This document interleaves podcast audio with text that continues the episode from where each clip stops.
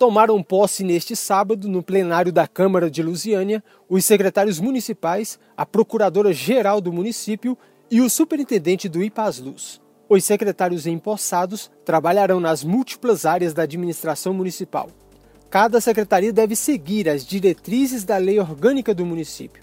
Os maiores desafios do início da gestão têm a ver com o combate à pandemia.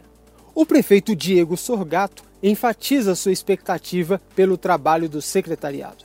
Um secretariado mesclado, jovens, pessoas também mais experientes, homens, mulheres, pessoas que sem sombra de dúvidas vão dividir comigo a responsabilidade de colocar essa gestão que se inicia 100% a serviço da população. Já disse a cada um deles que secretário não vai como teve em outros momentos, depender de bênção de prefeito para resolver os problemas da população.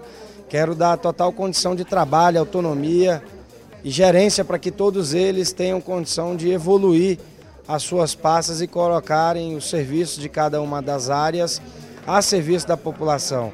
O meu compromisso é com Lusiânia, o meu compromisso é com o povo da cidade, do Distrito Jardingá, da zona rural, de todo o nosso município, que acreditaram num projeto de mudança.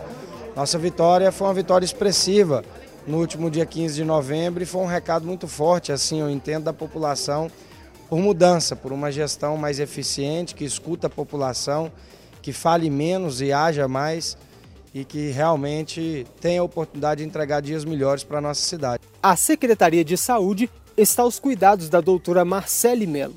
Ela fala do enfrentamento à pandemia e do retorno das cirurgias na rede municipal de saúde.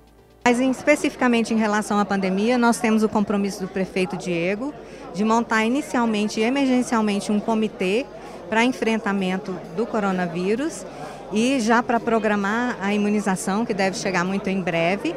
Temos a esperança que ainda em fevereiro, e o compromisso do governador Ronaldo Caiado, de que ainda em fevereiro a gente vai começar o processo de imunização. Então eu acho que esses são os passos iniciais em que pese já termos um grande avanço que ter, é ter tido a colaboração do hospital é, regional, né, que agora é estadual, né, no enfrentamento da doença aqui no nosso município. É um compromisso do prefeito e nosso também, né, de voltar a ter partos na cidade, voltar a fazer cirurgias eletivas. Esse também vai ser uma das primeiras ações que vamos tomar em relação ao Hospital do Ingá. Um grande gargalo é a falta de anestesistas e para isso nós já fizemos um planejamento de enfrentamento dessa situação para que a gente volte a realizar as cirurgias eletivas, os partos e também o compromisso de construir a maternidade aqui no nosso município. O secretário de Desenvolvimento Urbano, Télio Rodrigues, destaca como deve ser o trabalho da pasta. Encarar com muita seriedade e muita determinação para resolver os grandes problemas estruturais da nossa cidade. É um desafio muito grande, é preciso reconstruir a nossa cidade. Né? Então nós vamos estar ali na Secretaria de Desenvolvimento Urbano trabalhando com muito afinco, com muita seriedade, na busca de dar as respostas que a população tanto precisa. Então nós vamos estar percorrendo todo o município, a zona rural, para que a gente possa fazer as entregas que a população precisa e que é obrigação da administração pública. Na educação, o secretário é o professor Tiago Machado ele revela que deve seguir por uma gestão compartilhada, mais próxima dos professores, gestores e alunos do município. Eu percebo a educação como a sustentação de qualquer sociedade que queira desenvolver. Não há outro caminho senão pela educação. Sei dos grandes desafios que a educação tem.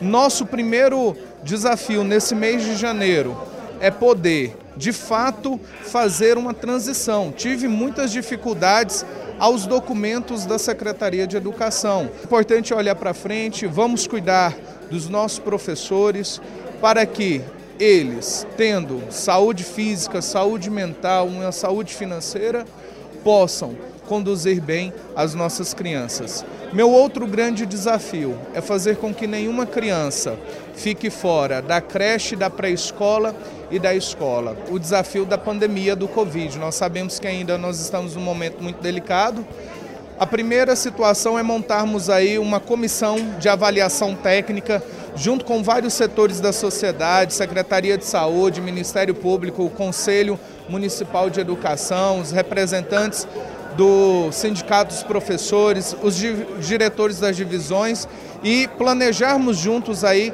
a retomada ou não das aulas. Eu entendo que eu não sou o dono da educação, eu estou de passagem pela educação e quero que essa passagem seja harmônica, produtiva, mas que, sobretudo, seja de qualidade.